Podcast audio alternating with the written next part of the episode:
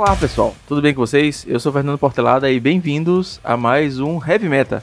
Senhores, hoje aqui comigo está pela quarta vez, hoje é a quarta vez, batendo o recorde talvez do podcast de convidados, Igor Coelho. Opa, e aí cara, tamo junto, e aí galera, beleza? Igor Coelho disputa seríssima com, com Ari e com Matana para ver quem aparece mais por aqui. Para quem não sabe, ele apareceu no Heavy Meta 16, no Heavy Meta 21 e a gente gravou um primer, o Heavy Meta Primer número 1 sobre o Tron. E ele é dono do canal All Eyes on Me MTG. Os links estão na descrição. É, galera, é isso aí. Segue, segue o canal lá. Tem um pouco de conteúdo de Tron lá. A maior parte do conteúdo, na verdade, é Tron. E eu tô pretendendo colocar um conteúdo lá de OR Scred também, que é o deck que eu vejo jogando. Isso aí, se quiser dar uma força, tamo junto. É isso aí. E, e vem jogando com, muito bem, por acaso, né? Segundo top 8 de challenge que você faz de, de Scred. Cara, se não foi o segundo, foi o terceiro, velho. Eu fiz top 8, eu morro sempre no top 8, mas tô lá. Já é o resultado muito excelente. Ô, oh, bom, bom demais. Finalizando os recadinhos, e-mails para heavymetapauper.gmail.com. A gente tá com um canal no YouTube, tentando chegar a 100 inscritos para poder trocar a maldita URL. E o meu Twitter é ifportelado. Lá vocês veem um pouquinho de metal, vocês veem eu reclamando da vida e cartinhas. É isso. Então, sem mais delongas, vamos lá falar de meta.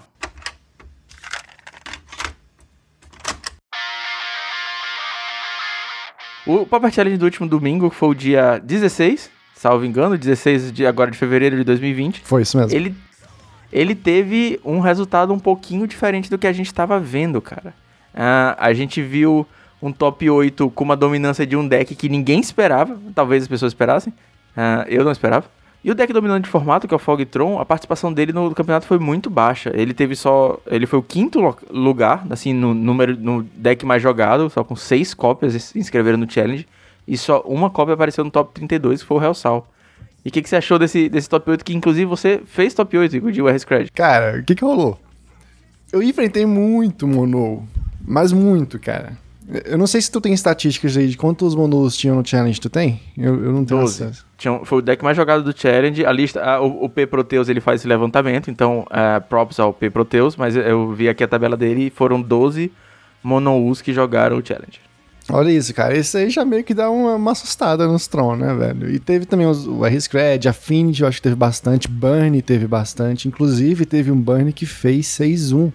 Ele perdeu sua última rodada. Eu lembro que ele tava 6-0 até então. Daí chegou na última, acho que foi contra Boros Agro, que é o Bully, né? Um match difícil pro Burn.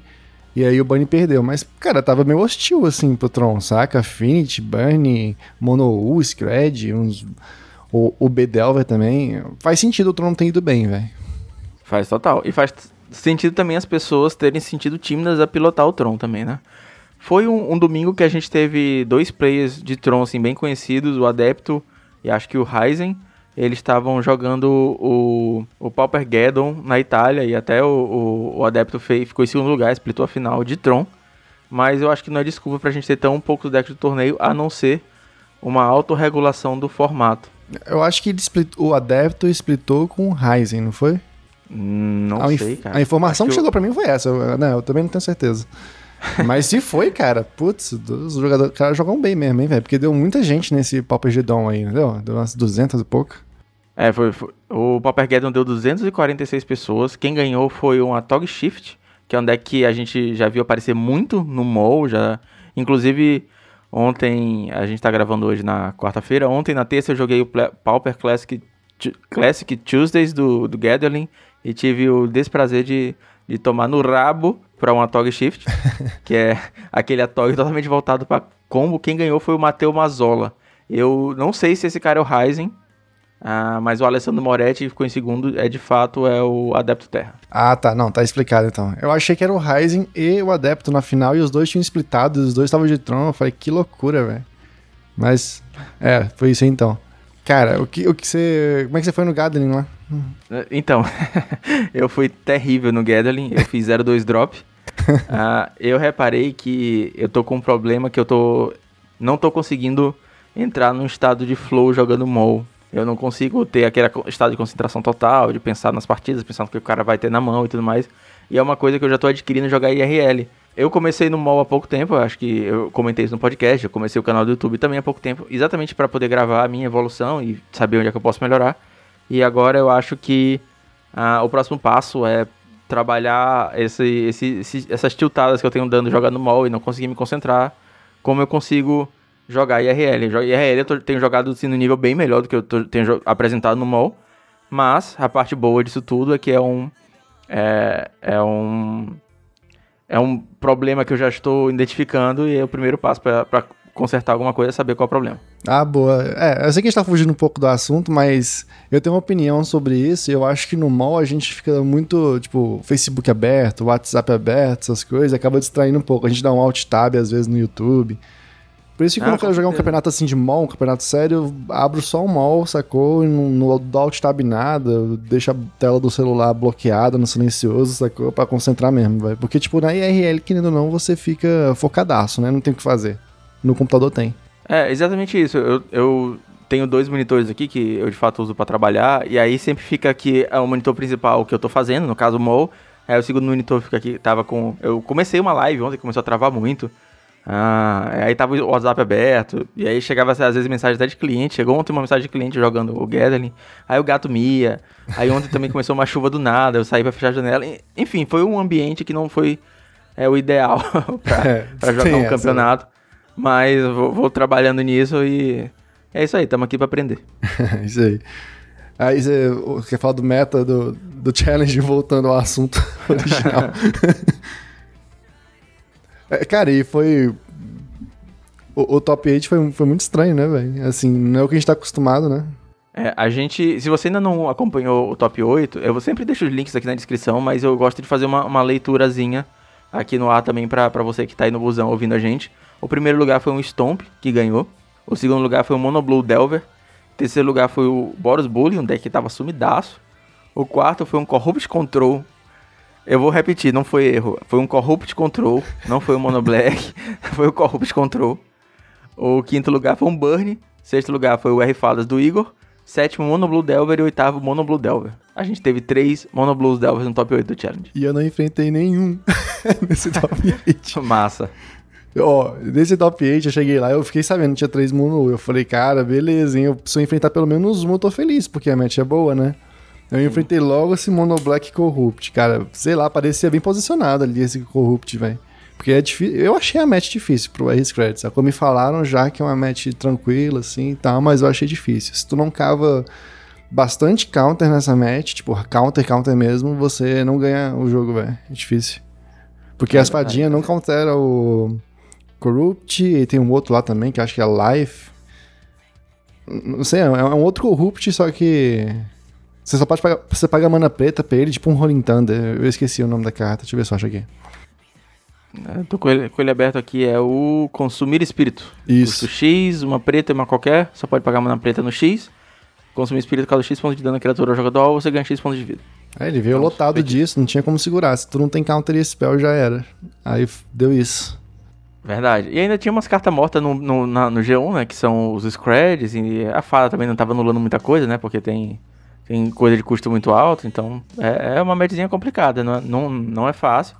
A, a, minha experiência que eu tenho é de jogar de Mono Black contra Scred, e quando eu, meu, meu main deck era o Mono Black, eu, eu jogava muito bem contra o Mono U, era assim uma partida que eu, era 70-30 para mim, eu tinha aprendido já bastante a, a jogar esse jogo. Só que quando, todo mundo começou a, a, aqui do meu filho local comprar os lentes nevados e fazer o Scred, mudar do Mono U pro Scred, eu vi que não tava mais tão fácil, né? Porque agora eu baixava um bicho com ETB, baixava um rato, e ele não levava mais um bounce, ele levava um burn. Ah, é, eu não conseguia baixar de novo. Aí começou a ficar difícil. É, cara, a match eu achei complicada. E analisando ainda o top 8, outro deck que eu achei que tava muito bem posicionado ali era esse Boros Bully, velho.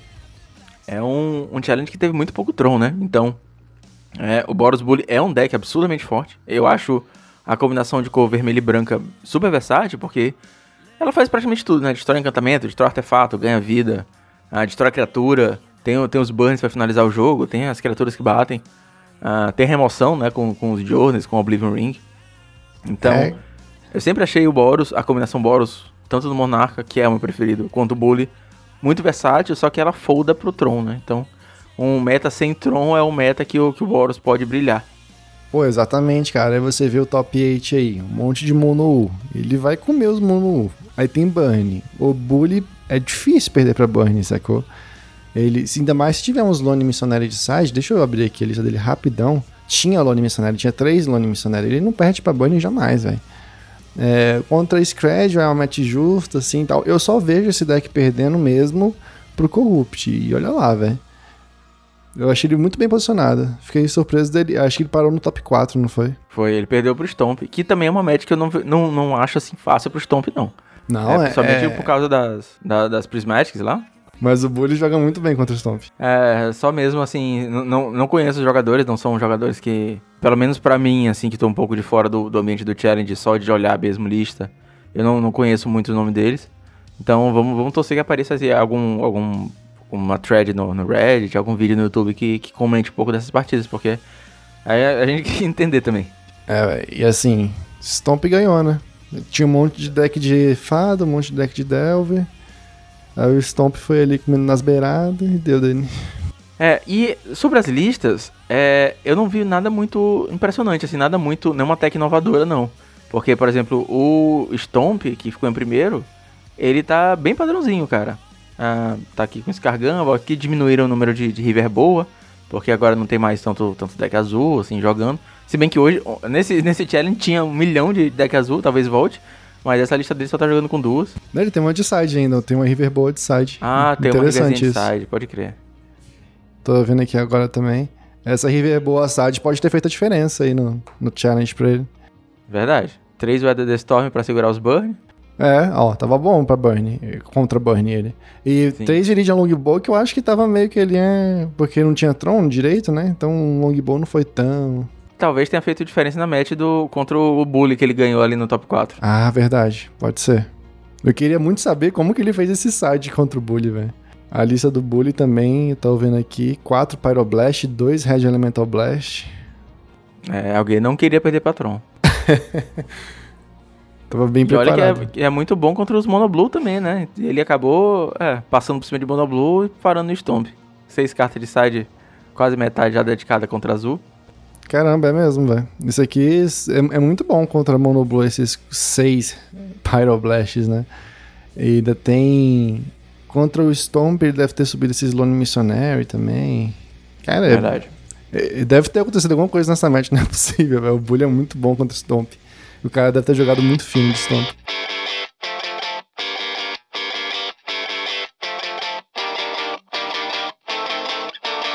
As listas de Monoblue, elas estão, assim, parecidas, só que todas elas têm um detalhezinho. Obviamente não parecidas ao mesmo deck, mas todas elas têm um detalhezinho, assim, um pouquinho diferente de uma das outras, né? O Bilster, que, que é um player conhecido, ficou em, em segundo lugar ele tá jogando com um Mental of Tides, que acho que não, não, acho que é a única lista que tá jogando com Mental of Tides. Uh, e só uma Tragic Lesson. Três Mystic Santuários, mas só uma Tragic Lesson. Caramba, interessante, cara. Que ele. Ele tá usando Deprive, dois Deprives, um Tragic Lesson. Não, tá, tá bem diferente. Eu achei diferente isso aqui. Um Tragic Lesson usaria mais. É verdade. Eu acho que ele tá se confiando mais no tentar alocar de Deprive mesmo e usar o Tragic Lesson até pra Counter Spell, pra dar, dar bounce. É, pelo que eu tô vendo. E ele tá usando três Mystical Sanctuaries, é isso? Isso, três, três Mystic Sanctuaries. Caramba, interessante, velho. Quatro Golem, só duas Fairy Sea, quatro Fada Marota, quatro Delver. Pelo que eu tô vendo aqui, eu acho que todos estão usando Golem. Salvo engano. É. E ele é o único que tá usando só um Tragic Lesson. É. O sétimo lugar tá jogando com dois Tragic Lesson né, quatro Golem. Só que ele tá jogando com dois Feron Seer, que eu não sei nem a pronúncia nem o nome dessa carta em português. É aquele Gush com pernas? Isso. É o que tem. é, o que você vira, né? É, transforma. Verdade. É, esse é o único que tá usando isso. E o cara que ficou em oitavo lugar, o Killer Popo, ele tá jogando. É o único que tá jogando com Mutagenic Growth. A 3 é uma carta que era tipo o staple do deck, agora sumiu. E ele tá jogando com dois Force Spike também. Dois Tragic Lesson, dois Deprive e dois Santuários. Qual é o nome desse que tá usando Mutagenic pra eu ver aqui? Oitavo lugar, Killer Popo. Ele não tá jogando com Golem, olha só. Ó, oh, eu gosto, esse aí já é mais o meu estilo de jogo. O Monu bem tempo mesmo. Eu não sei se é a melhor opção ou não. Mas ele fez top 8, né? Então deve ser alguma coisa. Mas eu gosto de Mutagenic ao invés de Golem. Eu acho bem. Bem mais, assim, a cara do deck. Bem mais tempo, sabe? Ó, oh, Frost, Bonnie Weird. Tu viu isso no side? Sim, pode crer. Essa cartinha, eu lembro que ela apareceu. O Heavy Metal já existia. Eu comentei essa carta com, com o Felipe na época. E aí eu acabei que eu, revirando, lixando a lojinha, achei foil dele, tá, tá aqui na minha pasta, esperando o dia de eu resolver montar o Monoblue. Ó, tá chegando o dia que essa cartinha vai tomar um spike, hein, porque o cara pegou top 8. Vamos torcer. Olha, qual, qual, será a intenção dele de botar esse Frostburn Weird? Porque ele botou dois Algur no main e dois Frostburn Weird no side. Eu acho, eu acho que é para lidar com Guardian of the Guild Pact. É, pode ser. Ele bloqueia bem também, né? Bicho 1 barra 4, um corpinho bom, pode dar uma pompadinha se precisar. Oh, de repente ele é bom até contra Tron, porque ele deve bater forte, não deve? Ele bate quanto? Um, dois, ele bate mais. Ele bate 4. Ele pode bater 4 barra 1, né? É interessante, interessante. Bichinho interessante. Segura o ninja do, do coleguinha também, consegue matar o ninja tranquilo. Exato, exato. Bloquear ninja é sempre bom. Né? Nessas mirrors de fadas, é sempre bom bloquear ninja.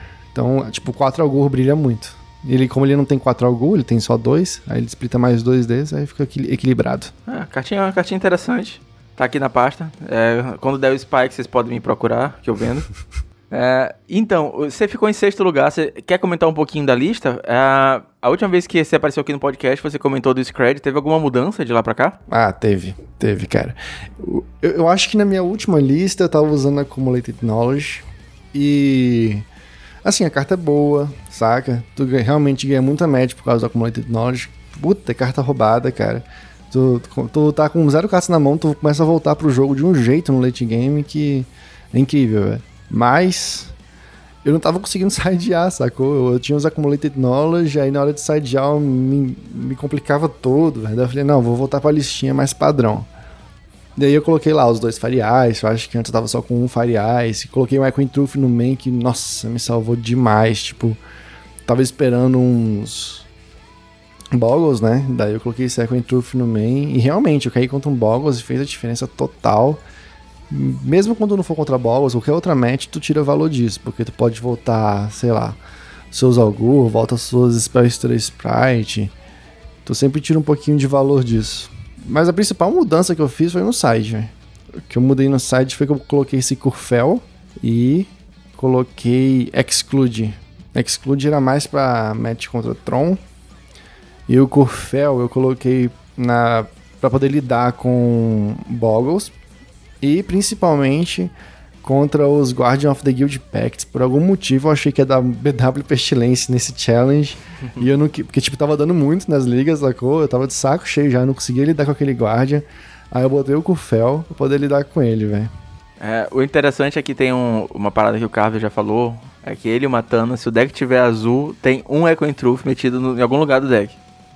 Que é uma carta que resolve muita, muita situação. E pelo visto, funciona mesmo. Ah, a carta é muito versátil, cara. Você, não sei, parece que ela sempre tá fazendo alguma coisa, realmente, velho. Eu, como o, a cor, né? A cor azul e a cor vermelha, o R, ela, ela tem um certo déficit, déficit de, ligar, de lidar com algumas cartas. É, o Truth acaba suprindo isso, né? Tipo, contra Hexproof, tu não consegue lidar tão fácil com seus, com seus removals. Então tu precisa usar essas artimanhas aí do Echoing Truth, que acaba resolvendo a situação muitas vezes. Por exemplo, a principal coisa que o R não consegue lidar é encantamento, sacou? E aí você coloca o Echoing Truth, você tá pelo menos ali com uma linha para poder lidar com encantamentos. Talvez seja até mais interessante agora se a gente tiver, é, assim, a véspera de um, de um meta shift, que o Tron não seja mais tão relevante, acho que o Scred de fato vai, vai dominar bastante, então o Echo Truth vai conseguir levantar encantamento de borda, vai conseguir levantar fichinha de Bully. É uma carta super versátil. E que nem o Igor falou, quem nunca levantou dois Algor of Bola pra, pra procurar mais cartas não, não sabe o poder de Echo Truth.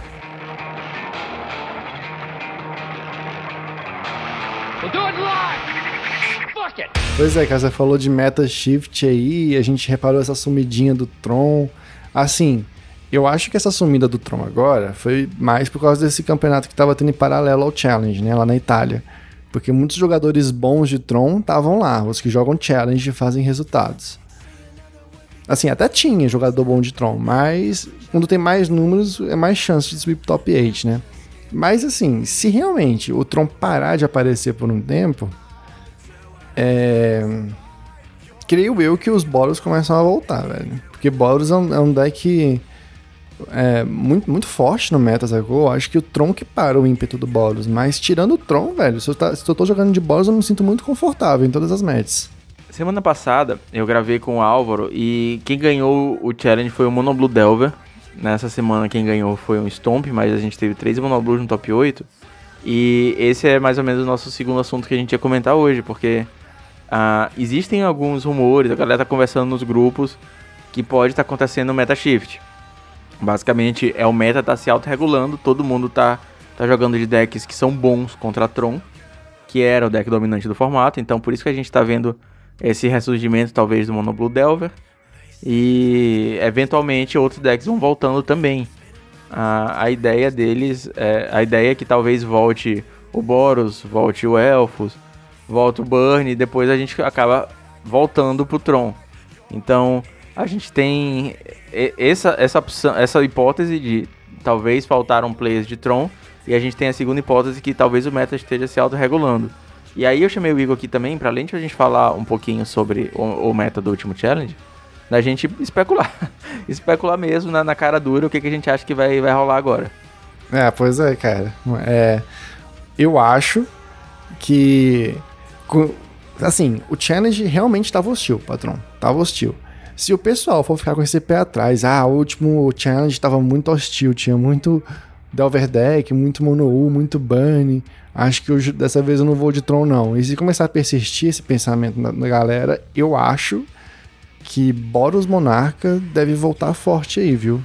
Agora sim, aí vai voltar o Boros Monarca e deve vir um Tron, né? Aí fica nesses nesse ciclo aí vicioso. Tron, Monarca, aí uma enfim, Delver Decks, né? Tron, Monarca, Delver Deck. E aí fica ali o, o, o, elfo também. o elfo fica ali na espreita. Tem um, um, outro deckzinho que, que eu acho que pode dar uma parecida, que é o, o, o Boggles, cara. Que é um deck que joga bem contra o R, que é um deck que joga bem contra Mono Blue. Porque você fica com muita carta inútil na mão, né? Todas as remoções, todos os bounces. Tem que se confiar só na, na nos counters e qualquer Bogglezinho, qualquer encantamento que entra já faz um bicho 3-3, 4-4. É complicado. É, cara, assim, antigamente, na época do Days e tal, eu achava que tinha uma match excelente contra Boggles. Mas agora que a gente tá dependendo só de Force Spike, a gente nem tá usando 4, né? A gente deve estar tá usando, sei lá, 2, 1 Force Spike no máximo. E só tem, dessas listas de top 8, só, só uma tá usando Force Spike. É, cara, olha aí. A maioria nem tá usando Force Spike, então. É, não sei, eu acho que complicou bastante a match, assim, pro Mono contra Boggles, a menos que você esteja muito preparado na match. Tipo, seu side tenha Equine Truth, tenha Enchantment Alteration, Kofel, sei lá, um monte de tech contra Boggles. Se não tiver, fica complicado mesmo, velho. E a, o Boggles tem uma match boa contra Boros. Boros não interage muito bem. Talvez no side, mas aí o Boggles também consegue se defender do, do side do, do Boros. Enfim, se, se bom pensamento, velho. Pode ser sim uma boa o Boros voltar. Assim, é. se o Boros começar a tomar corpo e ficar Boros e Delver Deck no meta, eu acho que o Boros volta também, velho. É uma hipótese. É verdade. Gustavo, Gustavo Parra tá de olho aí. o famoso AKA Reptilium. AKA Reptilium. Semana que vem, Reptilium campeão do Challenge. Cantei a bola aqui.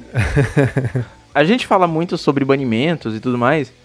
E é interessante ver que as pessoas conseguem ainda pensar em estratégias que são boas contra o deck dominante e fazer essa estratégia funcionar.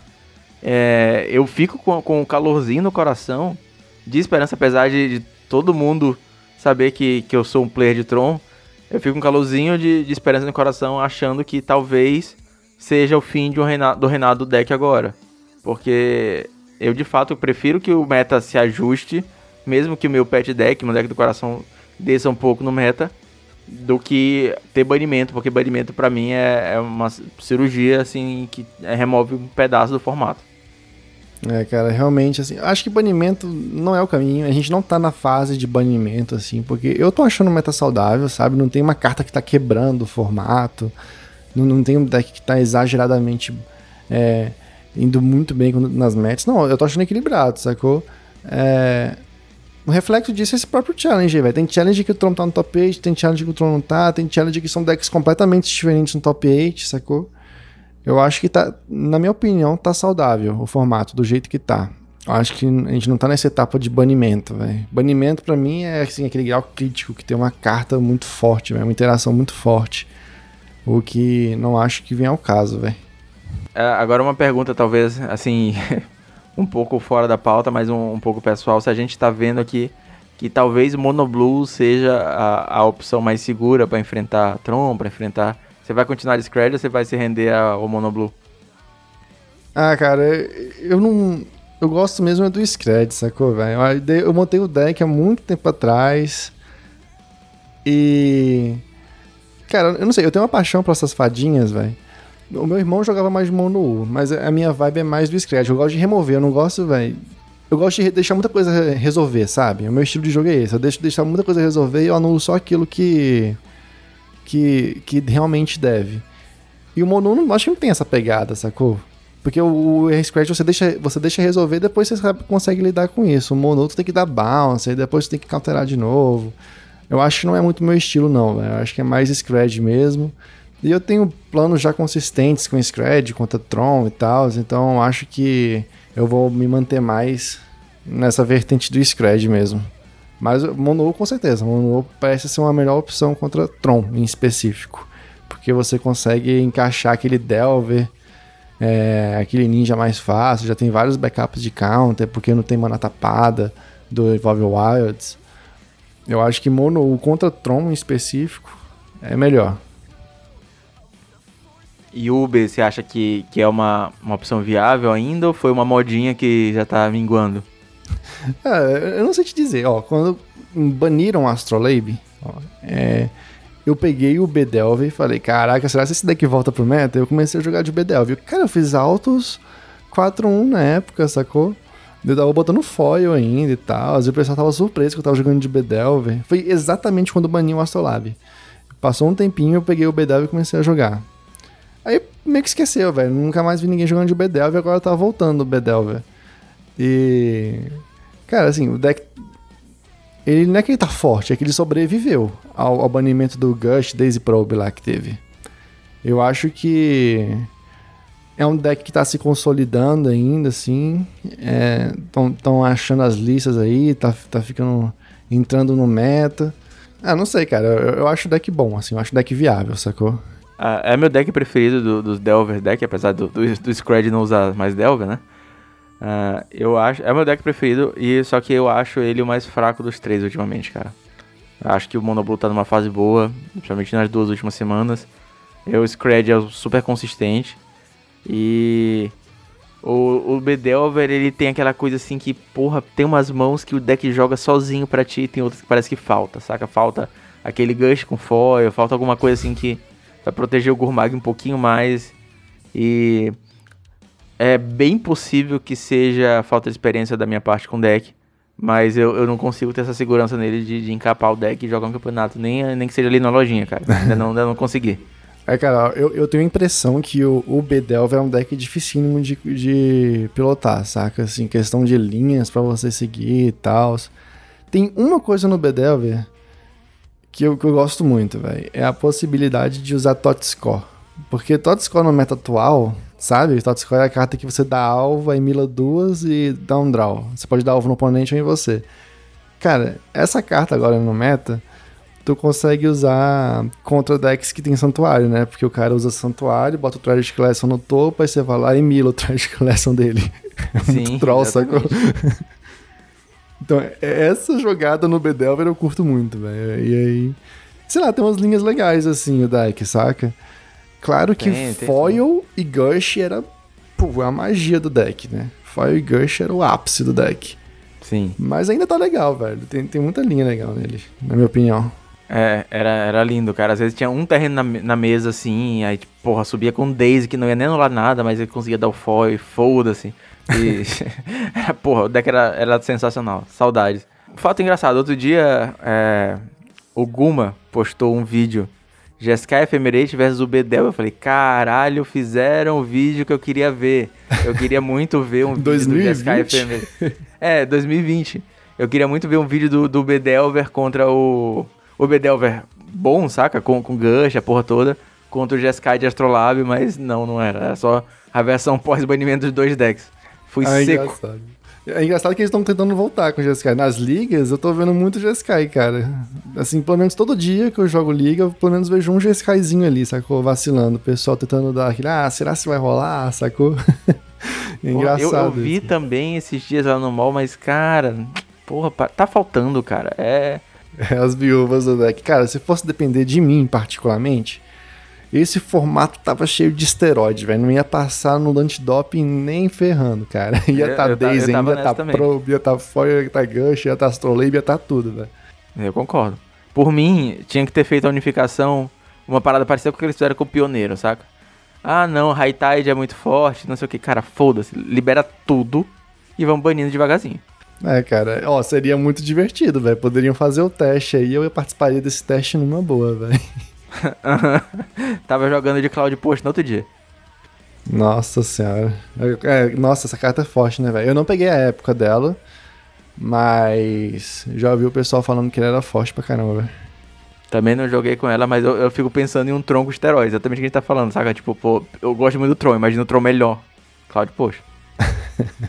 a gente, acho que a gente já comentou rapidinho aqui do, do, do Meta Shift, a gente comentou um pouco do Challenge. Queria saber a opinião de vocês também, se vocês acham que o meta tá se reajustando, se vocês acham que o Monoblue de fato é agora o novo deck to beat, ou se a gente vai voltar para um, pro ciclo sem fim que nos guiará a dor e a emoção de Boros ganhando de, de Delver, que, que ganha de Tron, que ganha de Boros.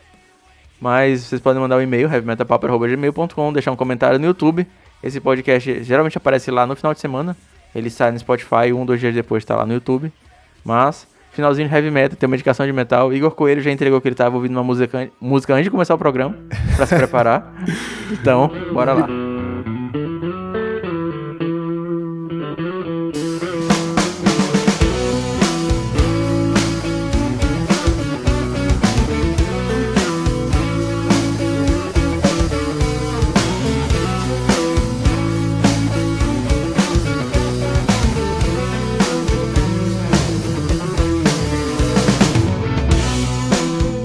Você conseguiu detectar qual música era essa, por acaso? Não, né? Cara, não consegui. Foi só um pedacinho que eu ouvi. Eu tava tentando lembrar o nome dela, velho. É, é do cantor do Pantera. Certo? Ele tem uma bandinha. Me falaram pelo menos que é o cantor do Pantera, eu acho que é ele mesmo. Ele tem uma bandinha paralela que se chama Down. Sacou? Sim. E tem uma música dele que eu curto muito, velho, que é Stone the Crown. Stone the Crow, eu acho. Não conhece? Cara, é muito boa essa música, velho. A pegada dela é bem diferente, assim, é irada, né? Stone the Crow. Eu vou, já, já tô olhando aqui, eu já vou, já vou salvar. Vocês estão ouvindo um pedacinho dessa música agora, entrando no bloco. Não vou deixar toda por motivos de YouTube e Spotify, bloqueando meu conteúdo. É engraçado que eu descobri essa música e eu ouvi ela direto, sacou? Eu ouvia direto. Aí eu cheguei pra uns amigos meus, assim, que, que são mais metaleiros, né? Eu falei, cara, olha essa música aqui, velho, é muito boa, velho. Tava todo mundo botando um sonzinho de metal, né? Eu botei assim pra rolar. Eu falei, cara, tô inovando aqui, né? Aí meu brother, cara, esse daí é o cantor do Pantera, tá ligado? Eu falei, caô, velho. E aí começamos a falar depois da história da banda e tal, muito da hora, velho. E tipo, eu já gosto muito de Pantera, sacou? E aí quando ele me falou isso, eu falei, caramba, como é que eu não percebi isso antes, cara? É tipo aquele Stone Sour, que é o do cantor do Slipknot, também acho maneiro, velho. Exatamente. Tem coisas que eu fico imaginando assim, tanto o, o Down do, do Fioncelmo quanto o Sony Sour também do, do. do cara do Slipknot, que eu esqueci o nome dele agora. são bandas paralelas que tem músicas que poderiam estar no projeto principal. Tem várias músicas do Down que facilmente poderiam estar do Pantera, tem várias músicas do Sony Sour que também poderiam estar no Slipknot. Talvez com um arranjo um pouquinho mais pesado, mas, mas sim, poderia estar lá. É, eu concordo. Tem, tem músicas muito boas lá, cara. É, essa, por exemplo, ouve aí, cara. Tu, tu vai ouvir, tu vai curtir. Stone the Crow é muito boa, velho. Vou ouvir, vou ouvir. Tá, vou deixar linkado na descrição também. Vou deixar o vídeo aqui pra vocês. ah, linkado aqui na descrição. É, excelente indicação. Cara, eu acho que tocar nos clássicos, assim, e Pantera é uma das bandas clássicas assim, que definiram o formato do, do Trash. É se- sempre, sempre sensacional, não tem erro. Pista de calabresa. Sensacional e sempre bom.